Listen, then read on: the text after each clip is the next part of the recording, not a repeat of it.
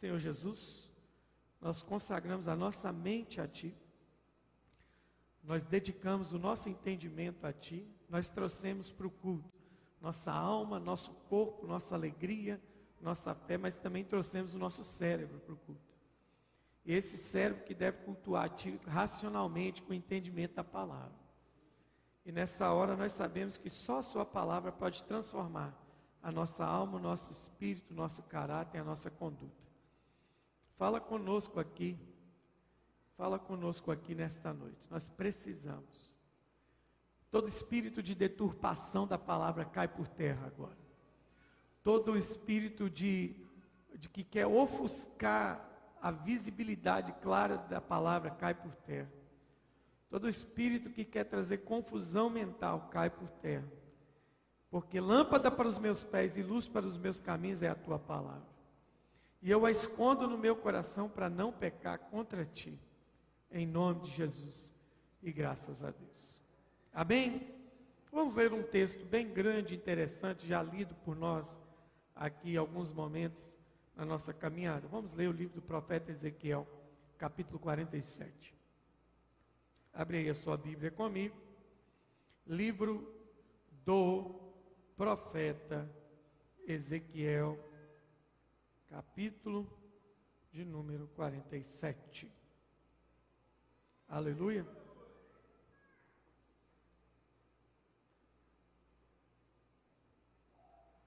Como diria o outro, assim escrito está.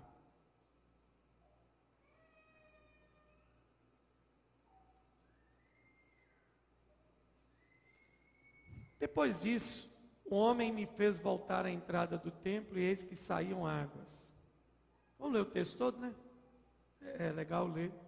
Porque quando a gente lê o texto todo, evita de até que o pregador tenha que ficar contando história aqui para vocês. O homem me fez voltar à entrada do templo e eis que saíam águas de debaixo do limiar para o oriente. Vamos mudar a versão para a leitura ficar mais leve um pouquinho? Tem coisa que a gente tem, não faz parte nem do nosso vocabulário, né? né? Limiar e outras coisas que estão aí. O homem me levou, NTLH, o homem me levou de volta até a entrada do templo e debaixo da entrada, viu como é que simplificou? Limiar é debaixo da entrada. Saíam águas que corriam na direção leste, pois o templo dava de frente para esse lado. A água corria por baixo, do lado sul do templo, ao sul do altar. Então o homem me fez sair da área do templo pelo portão norte e me levou para o lado de fora, até o portão que dá para o leste. Um riacho saía do lado sul do portão, saía do lado sul do portão. Com sua vara de medir, o homem mediu 500 metros na direção da correnteza para o leste. Me fez atravessar o riacho ali, e a água chegou nos meus tornozelos. Em seguida, ele mediu mais 500 metros e a água subiu até os meus joelhos. Mais 500 metros e a água chegou à minha cintura.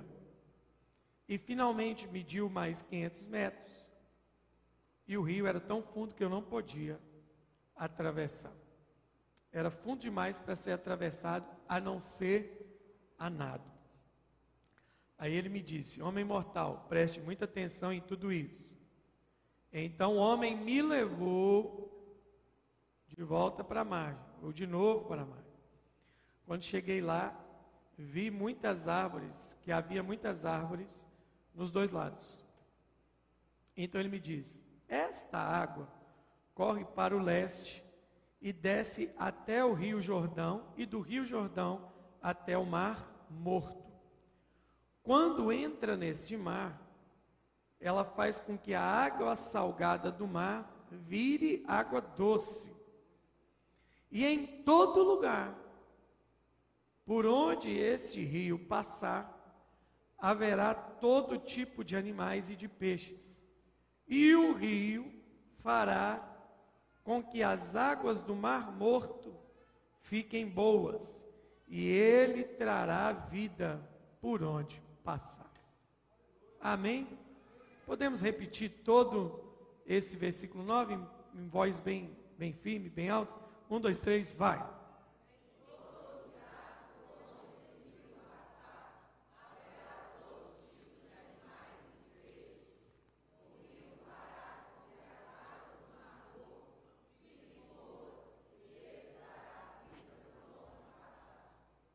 Amém? Rapidinho para a gente se situar. Que é, profeta Ezequiel, profeta Ezequiel é chamado de profeta do exílio. Suas profecias foram proferidas, foram recebidas na Babilônia. Um livro é um livro grande, né? O livro do profeta Ezequiel é um livro, nós estamos no final dele aqui agora, vai ter mais um capítulo. É um livro enigmático, bem interessante. Porque é, eu duvido você ler, conseguir ler Ezequiel 1 e 2, e na primeira leitura você me dá uma explicação clara do que está lá. É um texto complexo. É um, é um cara que viu, é um dos poucos que viu. O Isaías simplificou para nós. Isaías, por exemplo, simplifica e fala: ah, Eu vi o Senhor assentado num alto sublime trono, e a orla do seu manto encheu o templo.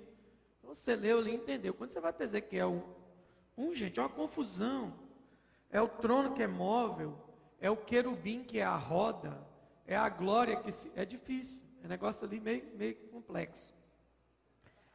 Mas todo o livro de Ezequiel ele vai tratar de uma coisa simples: advertir Israel da sua destruição. É, falar bem resumido, né? da sua destruição espiritual. Quando Israel cai espiritualmente, Israel cai também. Ó, caiu espiritualmente, caiu politicamente, caiu militarmente, caiu economicamente, caiu moralmente. Toda queda espiritual acarreta um monte de quedas. Então o diabo, ele não precisa que a gente caia muito, ele só precisa dar um tombo na gente. Qual que é o tombo? É o tombo da nossa vida espiritual. Caiu espiritual, o resto vem de rodo. Não é? O resto vem de rodo. Nós somos consequência de uma queda.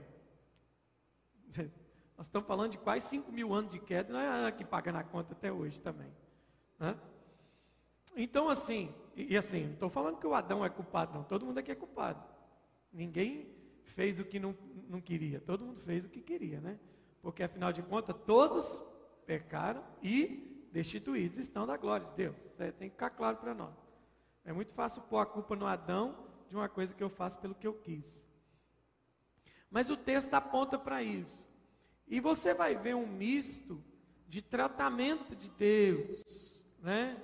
Por exemplo, em Ezequiel 28 tem um enigmático texto da queda do rei de Tiro, que todo mundo lê aqui dali e vê claramente como a queda de Satanás, assim como Isaías 14.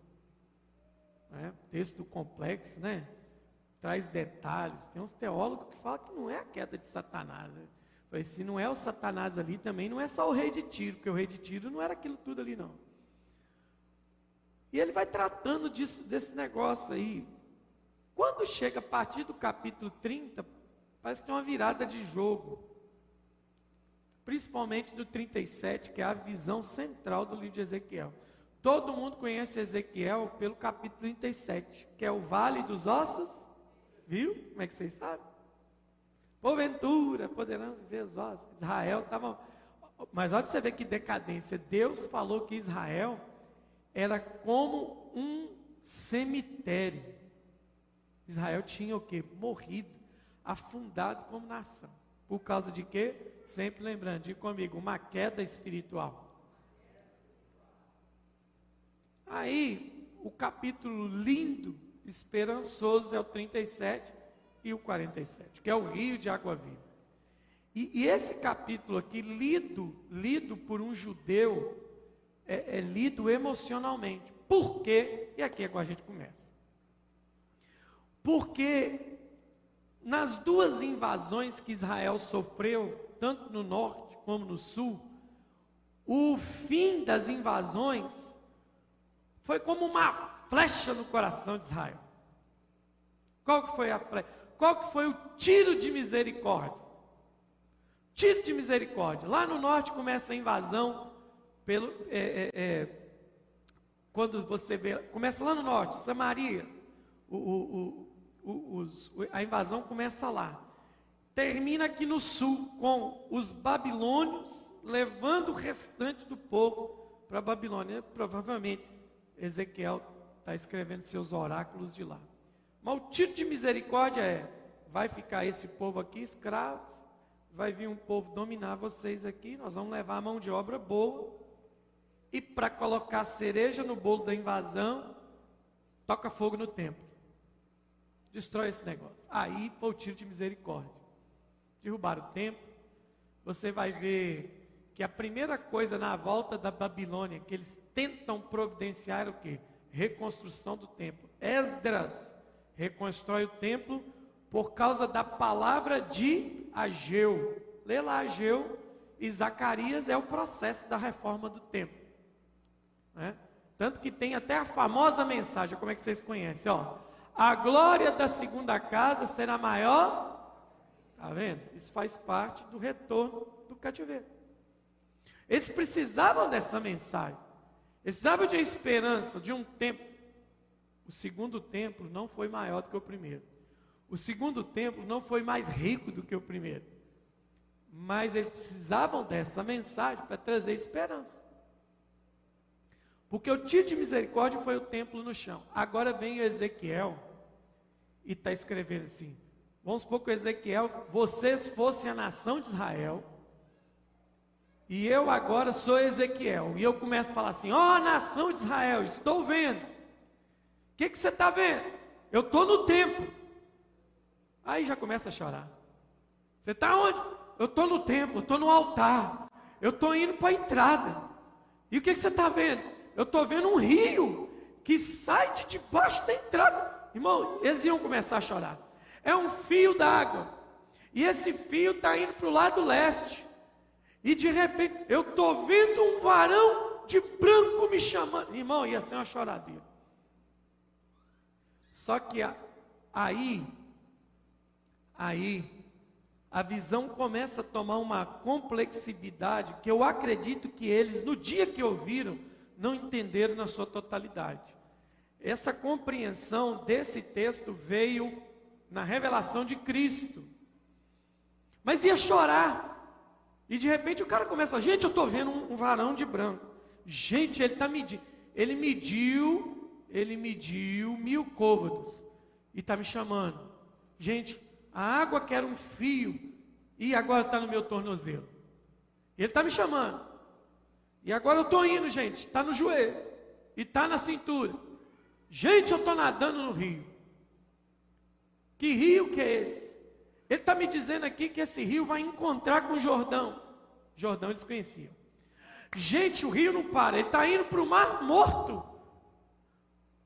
Nação de Israel, ele está me dizendo que a água desse rio vai fazer a água do mar morto ficar doce. Aí já é demais. Por que, que o mar morto é morto? Por causa do alto grau de salinidade. Nunca fui, mas quem foi diz que você não precisa saber nadar para ir no Mar Morto, porque você fica boiando de tanto sal que tem. A salinidade é tão alta que nada afunda lá. Tudo boia. Não sei, o dia que a gente for lá, a gente confere se é verdade. Imagina ele contando isso. Mas o, não é o que está por trás do texto, é o que a gente, quando você vai lendo e vai pegando o profético, e vai entendendo isso aqui, o que que Deus quer? Primeira coisa que Deus quer que a gente entenda é que existe o início de algo no tempo e que a sua conclusão é fora do tempo. Primeira coisa que você precisa entender lendo esse texto. É tão simples. Olha, algo que começa no templo e termina fora do tempo. Por isso que eu digo que talvez a segunda parte para eles não tenha sido tão simples. Para nós hoje é muito mais simples, porque nós vemos tudo por meio de Cristo. Cristo é o centro da interpretação bíblica. Agora para para pensar comigo. Vamos ver o que, que Deus está ensinando para a gente antes da gente encerrar. Que é, vamos dizer assim, o que, que Deus quer chamar a nossa atenção aqui hoje com esse texto. A primeira coisa que eu quero que você observe é que não é rio no templo, é um fio d'água. Por que, que não é rio no templo? Porque o rio não caberia no templo.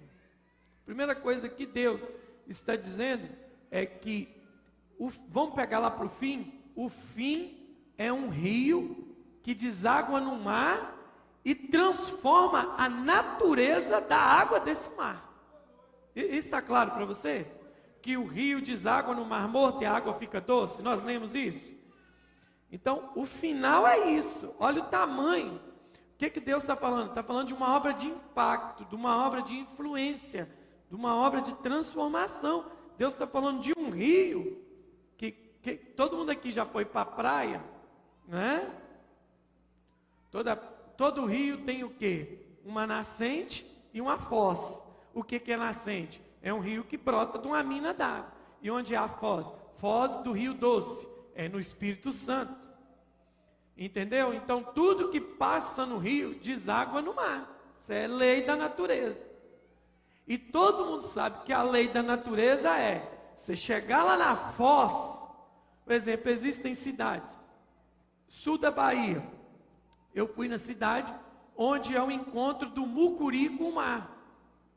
Onde eu fui lá no encontro do Mucuri, do rio Mucuri, que é um rio zaço, com o mar. Eu entrei lá e mergulhei lá. A água é escura, tanto que é chamado de mar moreno. Mas sempre lá na foz, se você mergulhar, pôr a boca na água, você vai notar uma coisa. Quando o rio mistura com o mar, automaticamente ele fica salgado. Se você vai aqui na foz do Rio Doce, você chega lá no Espírito Santo, nas praias do Espírito Santo, entra no mar, a água está salgada. E agora o texto bíblico está ficando doido, porque o texto bíblico está dizendo assim: não é o mar que vai influenciar a natureza do rio, é o rio que vai influenciar a natureza do mar. Quando você começa a entender isso profeticamente, você começa a ficar atento. Eu estou falando do fim para o começo de propósito, para você entender algo. Então Deus está dizendo assim: não cabe na estrutura religiosa de vocês a obra que eu quero fazer. Olha para você ver como é que o negócio é sério, é tão sério, tão sério, tão sério. Preste atenção. Olha para o nosso auditório aqui agora. 200 e alguma coisa de cadeira aqui, quase 300. Elas estão todas ocupadas? Não. Elas, o auditório está o quê? Quase cheio, 60, 70% cheio aqui agora. Dá uma olhada em volta. É, agora, olha para você ver, eu vou te exemplificar isso. O que, que é isso que nós estamos vendo aqui? 70% do auditório cheio um rio, um fio de água. Diga um fio de água. Diga, eu sou o fio de água. Eu sou o começo de uma grande obra.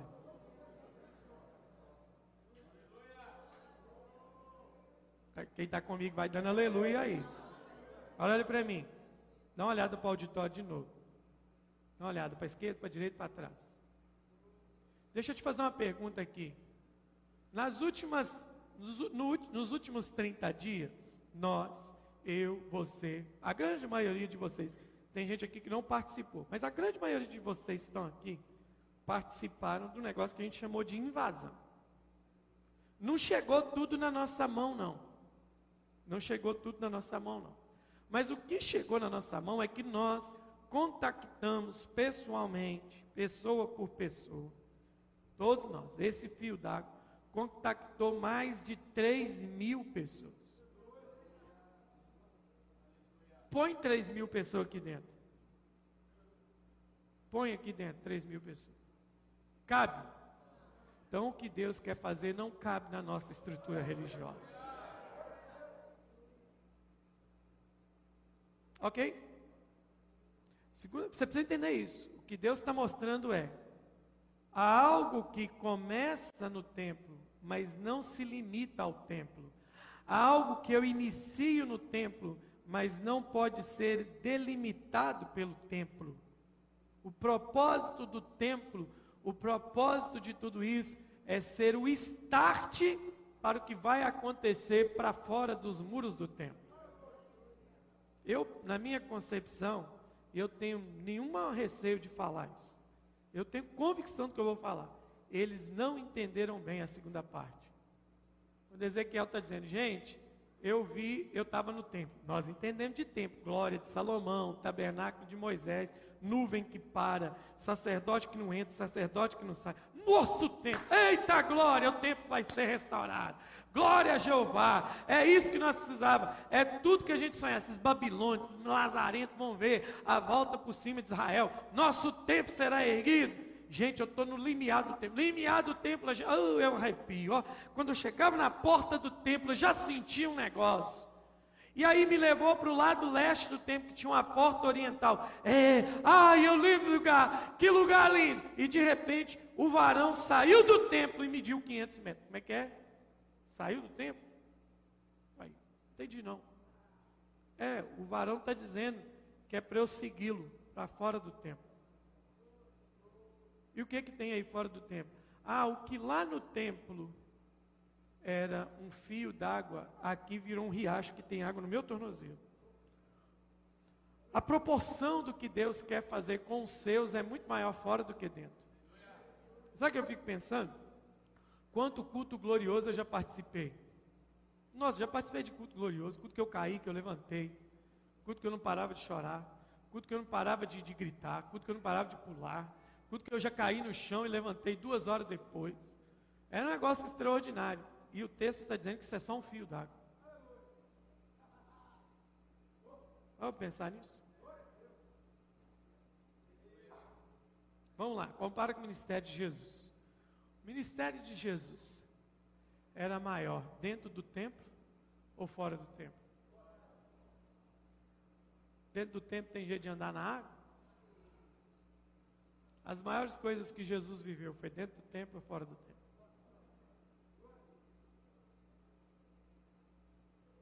Ah, já comecei a criar a minha, a minha teologia para virar desigrejado. É? O nascedouro é o templo. Se não tem nascente, não tem foz. Por que, que muita gente morreu como rio de Deus? Porque ele esqueceu a nascente. E todo rio que mata a sua nascente não termina para ser o que nasceu para ser. Então, antes de, de pairar na mente de alguém aí, alguma besteira, a gente já aplica vacina. Outra coisa que você está aprendendo aqui nesse texto. Primeira coisa que você tem que. É, é, eu vou pular para frente para me chegar no cerne do negócio aqui. Primeira coisa que você aprendeu é algo que começa aqui e termina lá fora. É a inversão, é a inversão do que é lógico. Diga comigo, o sobrenatural não tem lógica. Vamos lá de novo? De novo. Não tem lógica. Quem já experimentou o sobrenatural na sua vida? Você consegue planilhar ele para mim? Você consegue explicar ele para mim? Não consegue, então não tem lógica. A próxima coisa que você precisa aprender, eu vou, eu vou colocar um, um negócio aqui no meio, vai faltar uma peça do quebra-cabeça, tá? A primeira é uma obra que começa aqui no templo e termina muito maior lá fora. Então, aqui no meio vai faltar a peça que eu preciso colocar hoje no quebra-cabeça. Essa peça que eu vou colocar aqui agora é que você precisa crer nisso com todas as suas forças. Diga comigo, não está no meu controle. Não adianta você querer ter controle sobre o que Deus quer e vai fazer. Não há limite e nem controle para o que Deus pretende fazer. Ó, ele foi seguindo um fio, daqui a pouco virou um riacho. Daqui a pouco virou um negócio mais sério. Daqui a pouco tem água na minha cintura. Eu olho, no tornozelo já é um riacho. No joelho já é um rio. Na cintura já é um negócio mais complicado. Agora eu não estou nem podendo andar, eu estou tendo que nadar, boiar, seja o que for.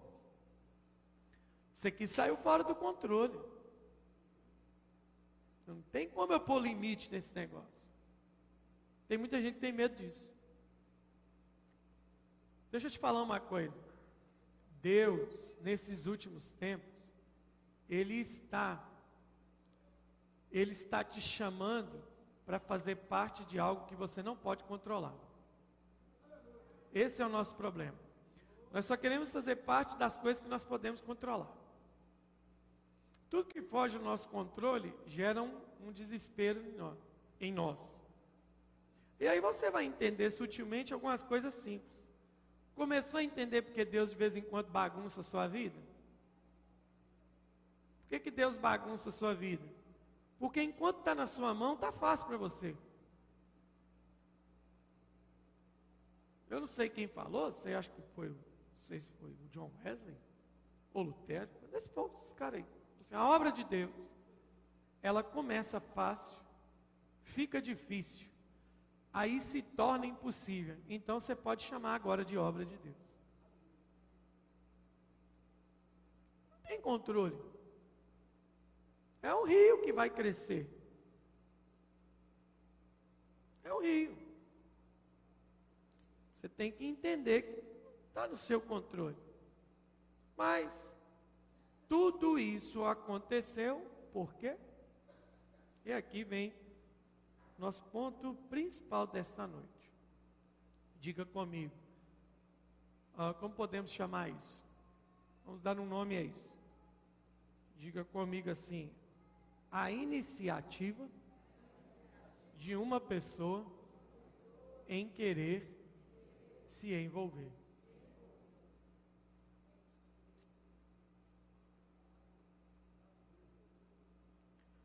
Vamos pensar da seguinte forma: sem envolvimento, vamos, vamos, vamos tentar. Eu gosto muito de trabalhar assim, a gente caminhando e tentando encontrar para o nosso entendimento coisas mais simples. Vamos pensar comigo no seguinte: vê se fica complicado para você ou fica simples. Uh, sem envolvimento, não há profundidade. Estou olhando para o texto, ok? Ezequiel só chegou à profundidade porque ele fez o quê? Fez o quê? Se envolveu com a proposta do varão lá que ele viu.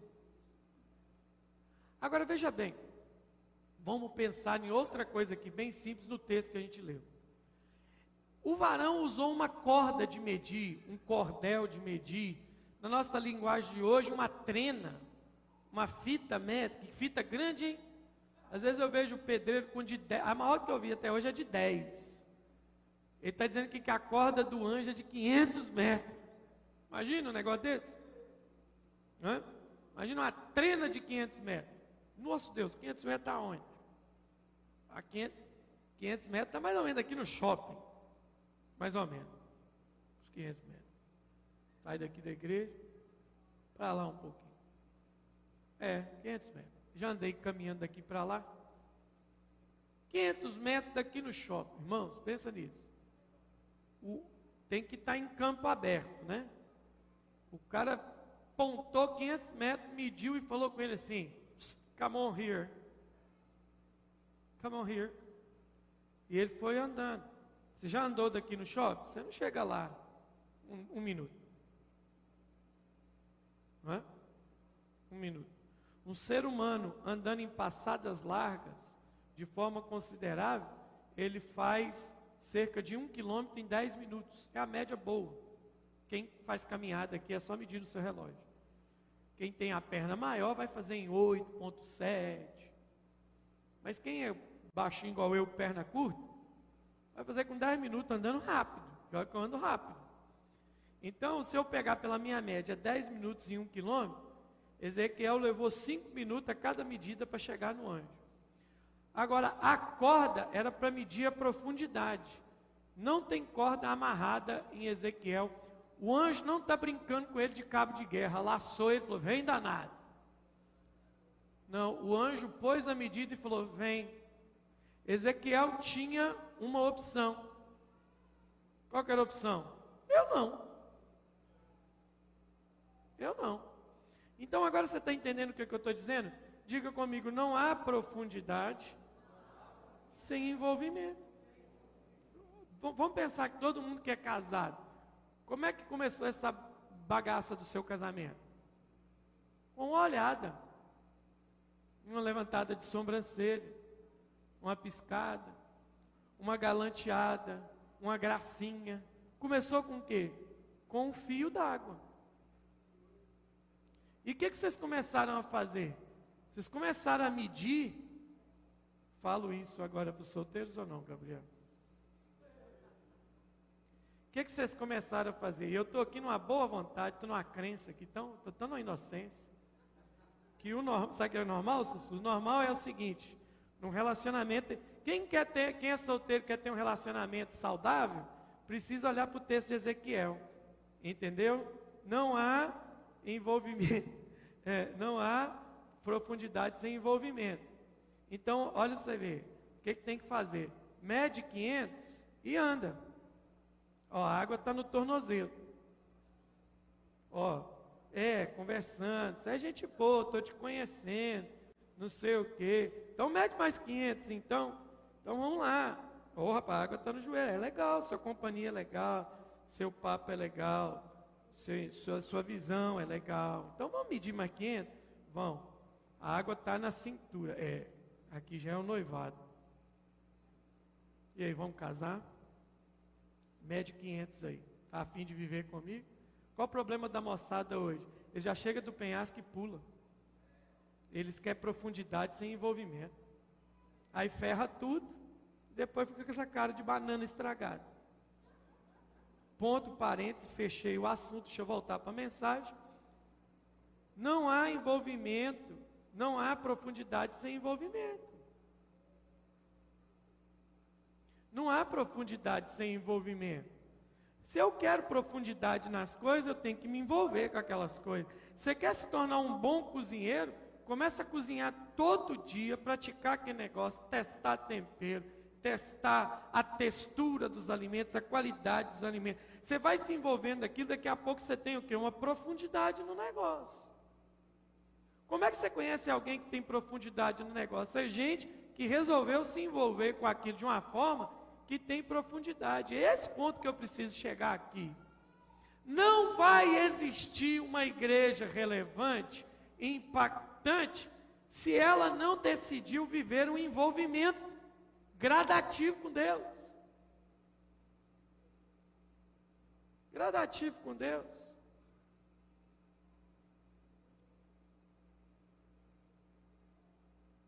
Às vezes eu converso com algumas pessoas, sempre tem época de filme, e a gente sempre tromba com algumas pessoas.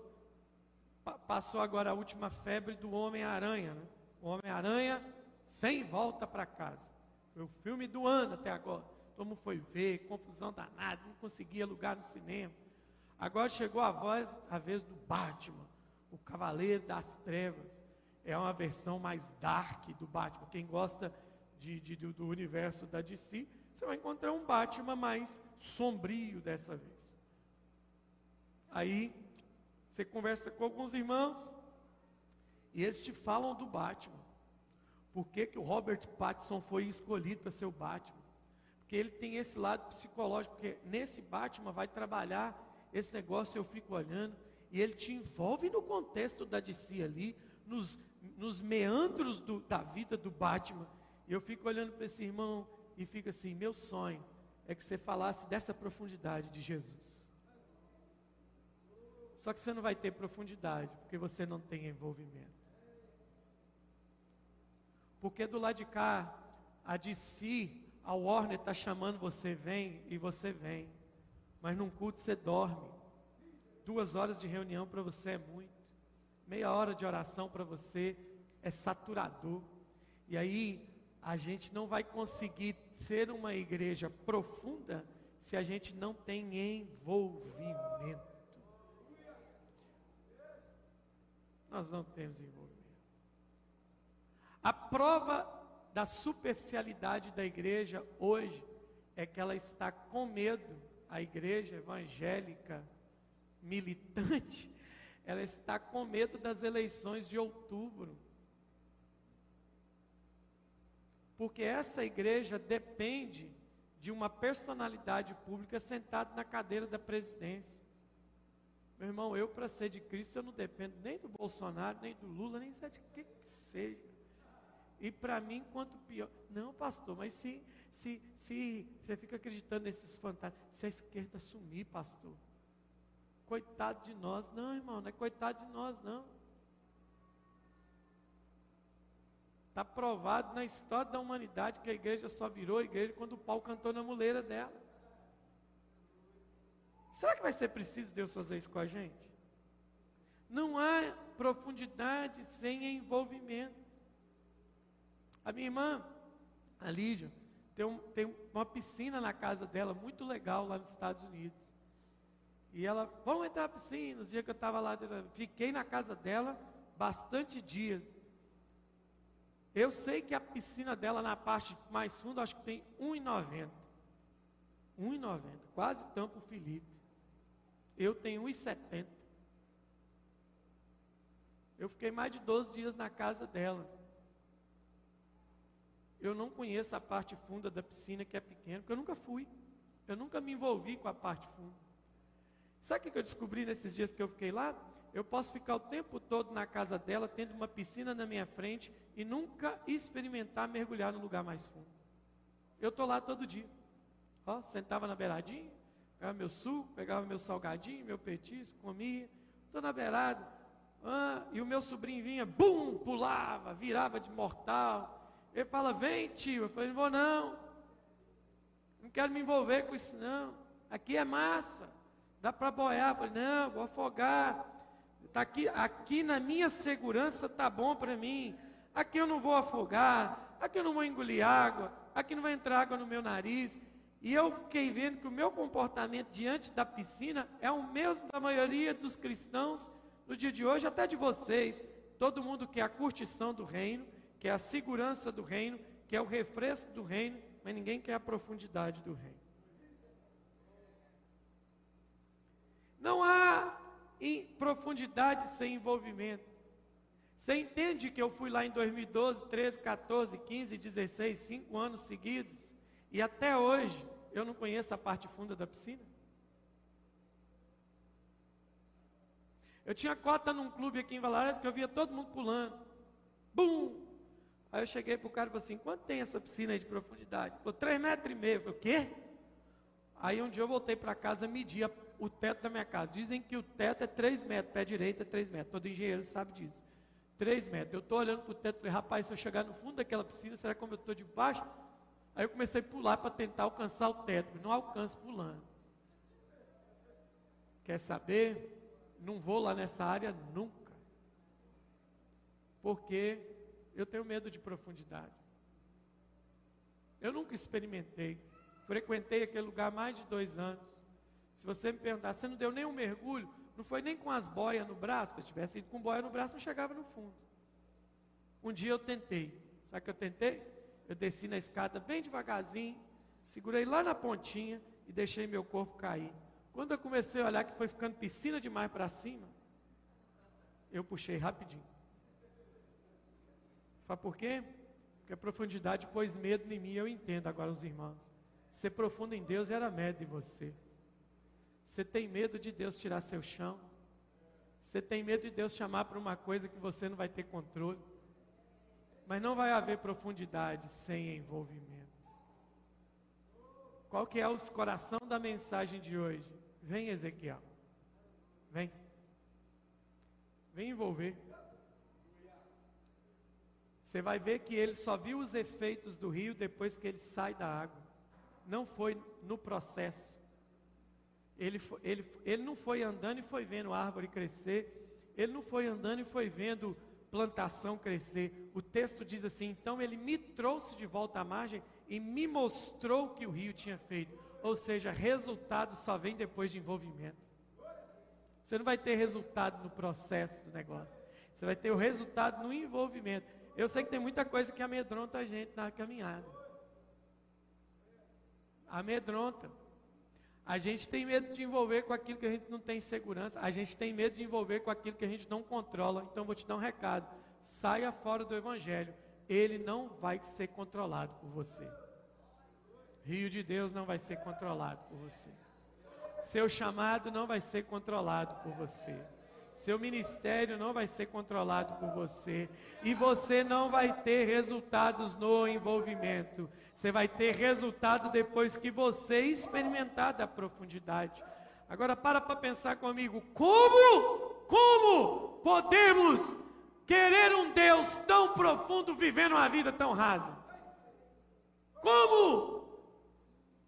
Se Deus é o meu Deus dos templos, se Deus é o meu Deus dos cultos, como? Como é que é isso, irmão?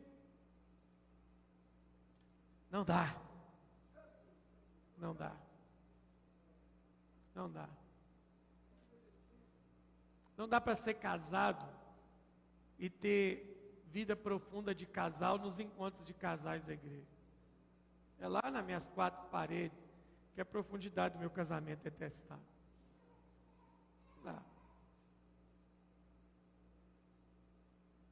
Profundidade vem com envolvimento. Há um grito de Deus do céu para a terra hoje. Vem. Vem. Vem. Vem. Vem. Vem. Não, eu não vou. Não vou. Não vou. Das coisas mais lindas que eu já vi na minha vida é o alto mar. O alto mar é um negócio maravilhoso. Águas profundas dão medo. Dão medo. Quando uma vez eu viajei de avião e eu atravessei o Atlântico de dia. Estava a não sei quantos mil pés de altura e o Atlântico lá embaixo. E o piloto dizendo onde é que a gente estava passando. Que coisa assustadora. Profundidade gera medo, é insegurança. Quando eu fui pregar no Pará por diversas vezes, um dos rios mais bonitos que eu conheci no Pará e no Tocantins é o rio Araguaia. E teve uma vez que eu fui atravessar um braço do rio Araguaia, apenas um braço, de barco a motor, para atravessar de um lado para o outro do rio Araguaia, que não é o maior do Brasil. O encontro do Rio Negro com Solimões é a maior extensão de rio no Brasil. Dizem que quando você chega à margem do rio, do encontro do Rio Negro com Solimões, você não consegue ver o outro lado. Você leva uma hora e meia, duas horas para atravessar um braço de rio. Mas eu atravessei o Araguaia. E de repente, quando estava bem na luz do dia, nós estávamos no Araguaia, andando naquele barco. Eu olho para aquelas águas. E eu perguntei para o cara assim: é raso aqui? Ele falou assim: ah, é mais ou menos. Eu falei, o que, que é raso para você? Ah, aqui para dentro uns 45 metros de profundidade. 45 metros de profundidade é um, é um prédio de nove andares. No meio de um rio. Uma vez nós estávamos andando lá no Rio Araguai e de repente eu escutei um barulho, era de dia, escutei assim, blu. Aí escutei de novo, blu. Falei, o que, que é isso? Ele falou, preocupa não, isso é o jacaré-açu. Falei, o que, que é isso? É o apelidado crocodilo brasileiro. O Brasil não tem crocodilo, tem jacaré. De repente, o bicho desemboca lá no outro lado da mar de vista longe, assim, uns 5 metros e meio de comprimento. É mais ou menos um animal que pega lá da parede aqui assim onde eu estou. E eu falei assim, de onde brotou esse negócio? Ele falou, você não viu nada. E ele disse: essa profundidade esconde coisas aí que ninguém nunca viu. Eu falei, agora que eu não pulo aqui mesmo. Porque profundidade gera medo, gera insegurança. Vou pular nisso para quê? Mas Deus não falou com Ezequiel assim, fica aí. Deus falou assim: vem.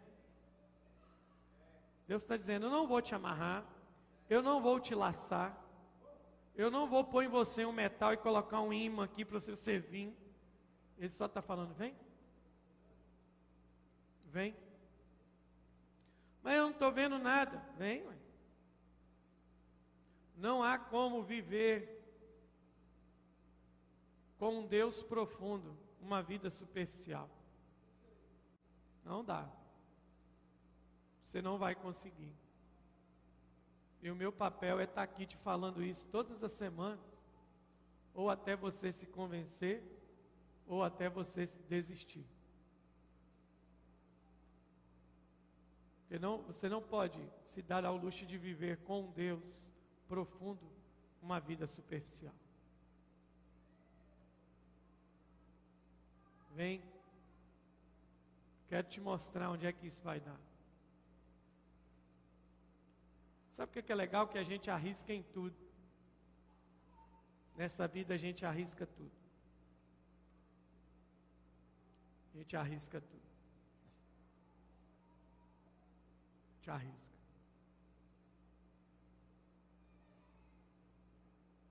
A gente não arrisca em Deus. A gente não se lança em Deus. A gente se lança até num pastor, a gente se lança num profeta, a gente se lança até mesmo numa instituição, mas a gente não se lança em Deus. E é o único que pode nos levar para a profundidade e gerar coisas boas através de nós.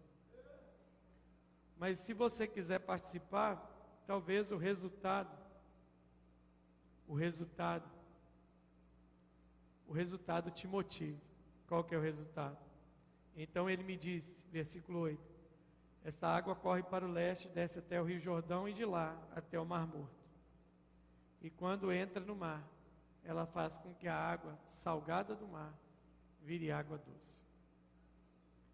Em alguns momentos da Bíblia, você vai ver muito mar como uma representação do mundo. O irmão canta, né?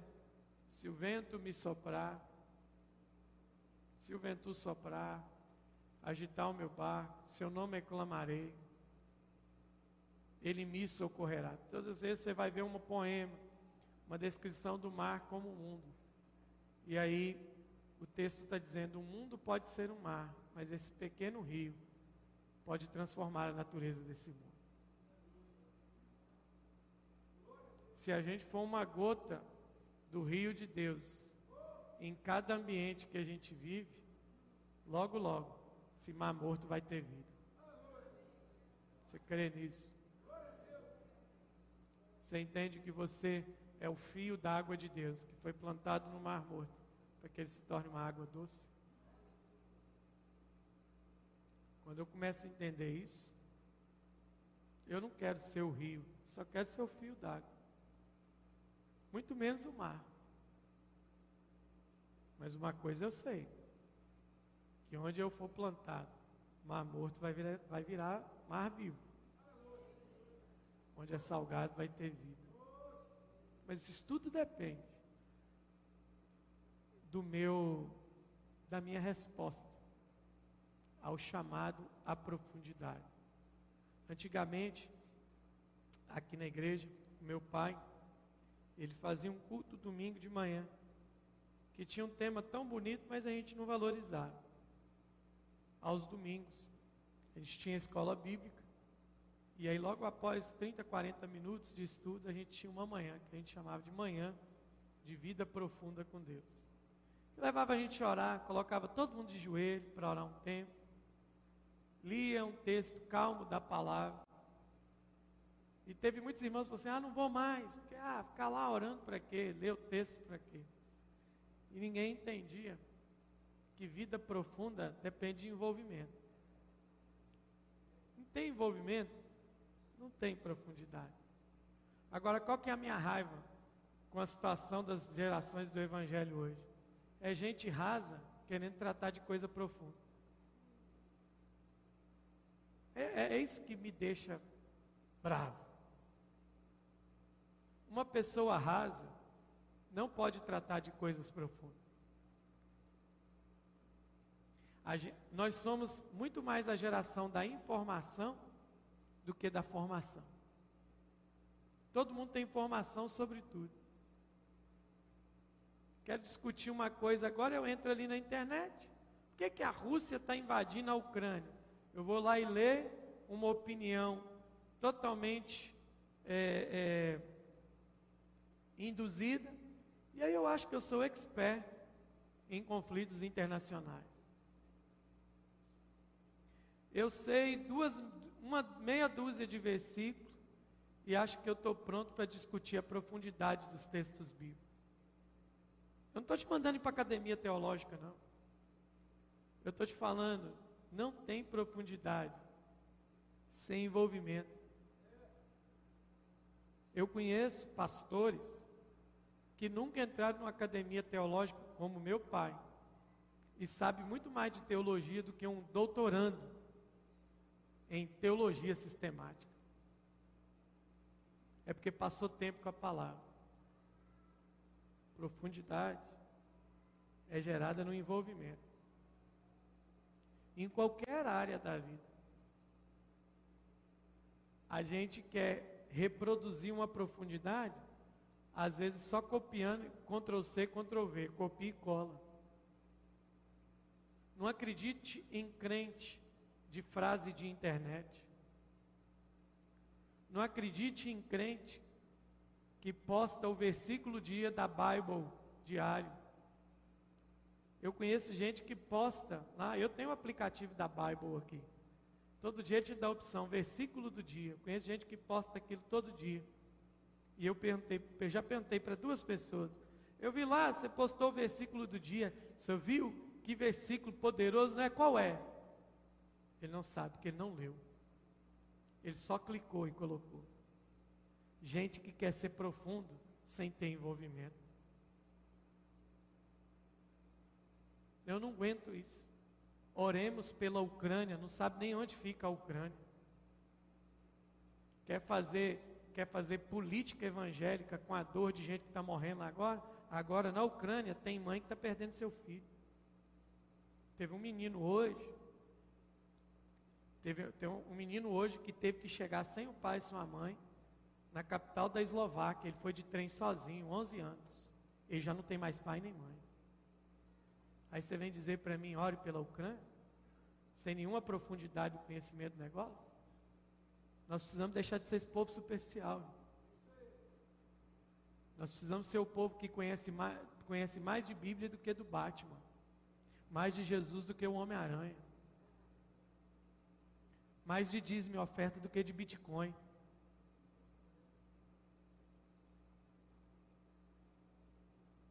Que conhecemos mais do sofrimento da cruz do que de teologia coach.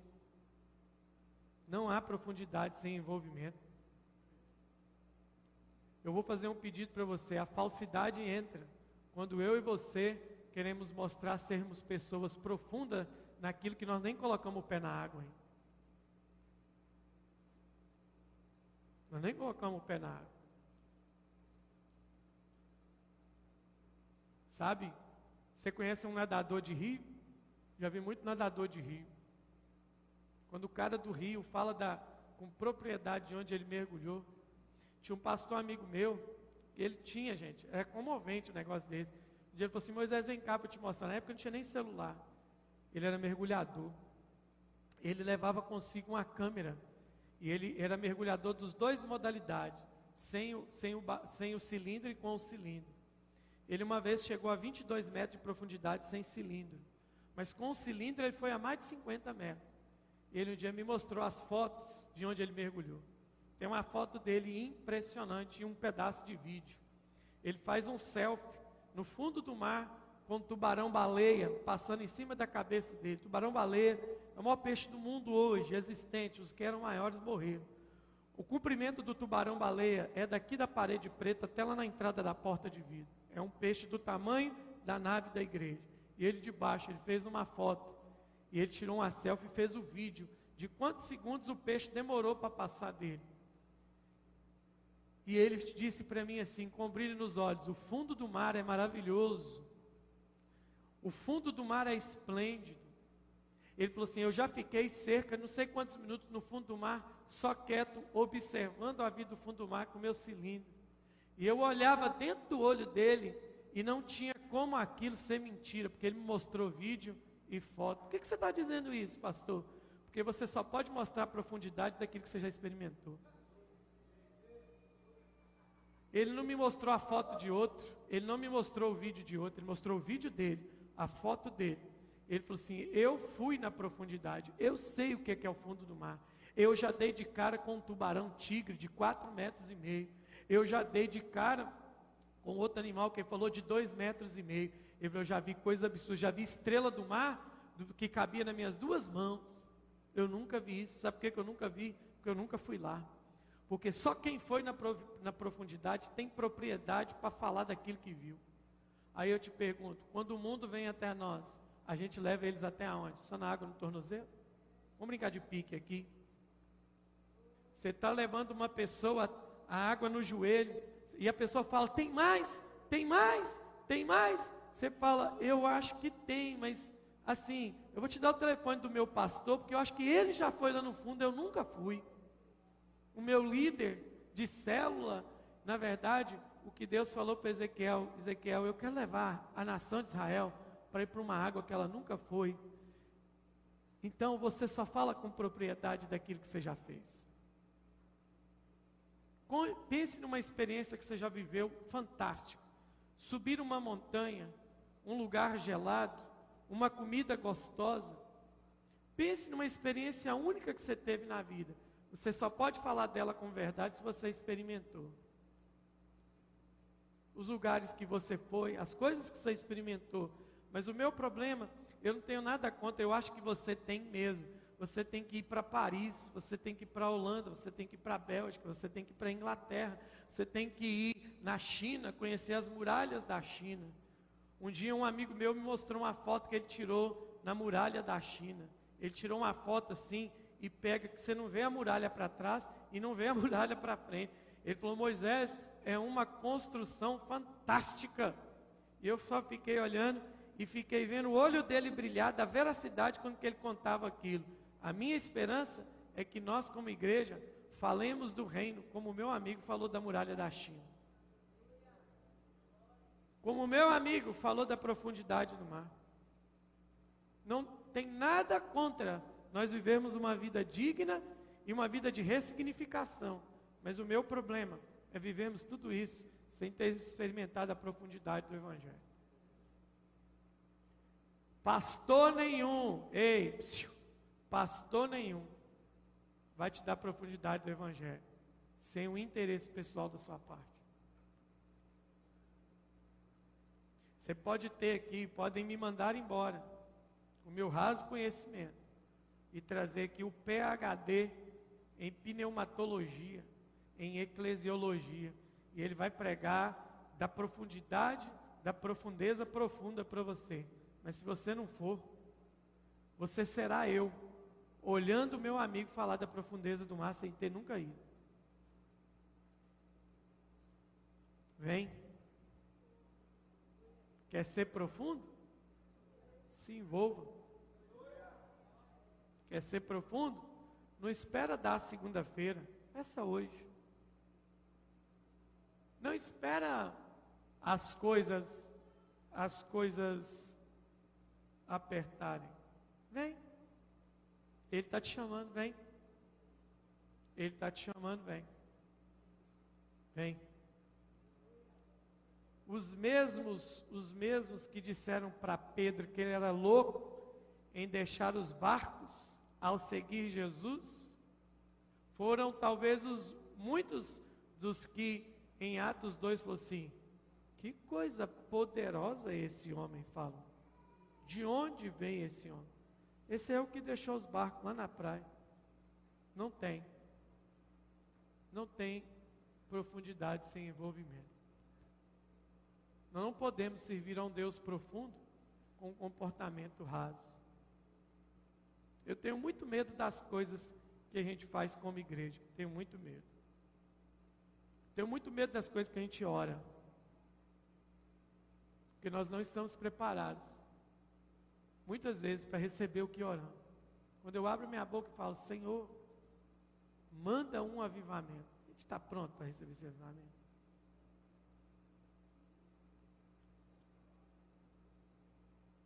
Os irmãos estão cantando do norte a sul do Brasil. Eu quero viver algo novo. Faz meu coração arder de novo. Nós não concluímos nem o de ontem. Eu já quero viver o de hoje, novo. Tenho medo. Talvez a partir de agora você cante a música que vocês cantaram no louvor de outra ótica. Em tuas águas quero mergulhar mais fundo quero contemplar tua presença. É sério. Poderoso Deus, minha alma anseia por ti. Ansiar é mais do que querer. Ansiar é diferente assim. Ai, que vontade de comer uma pizza. Isso é querer. Ansiar é, eu estou com tanta fome, tanta fome, qualquer coisa que você me der, eu vou comer tudo agora. Isso é ansiar. É um desespero porque tem um vazio dentro de você. Sua alma anseia.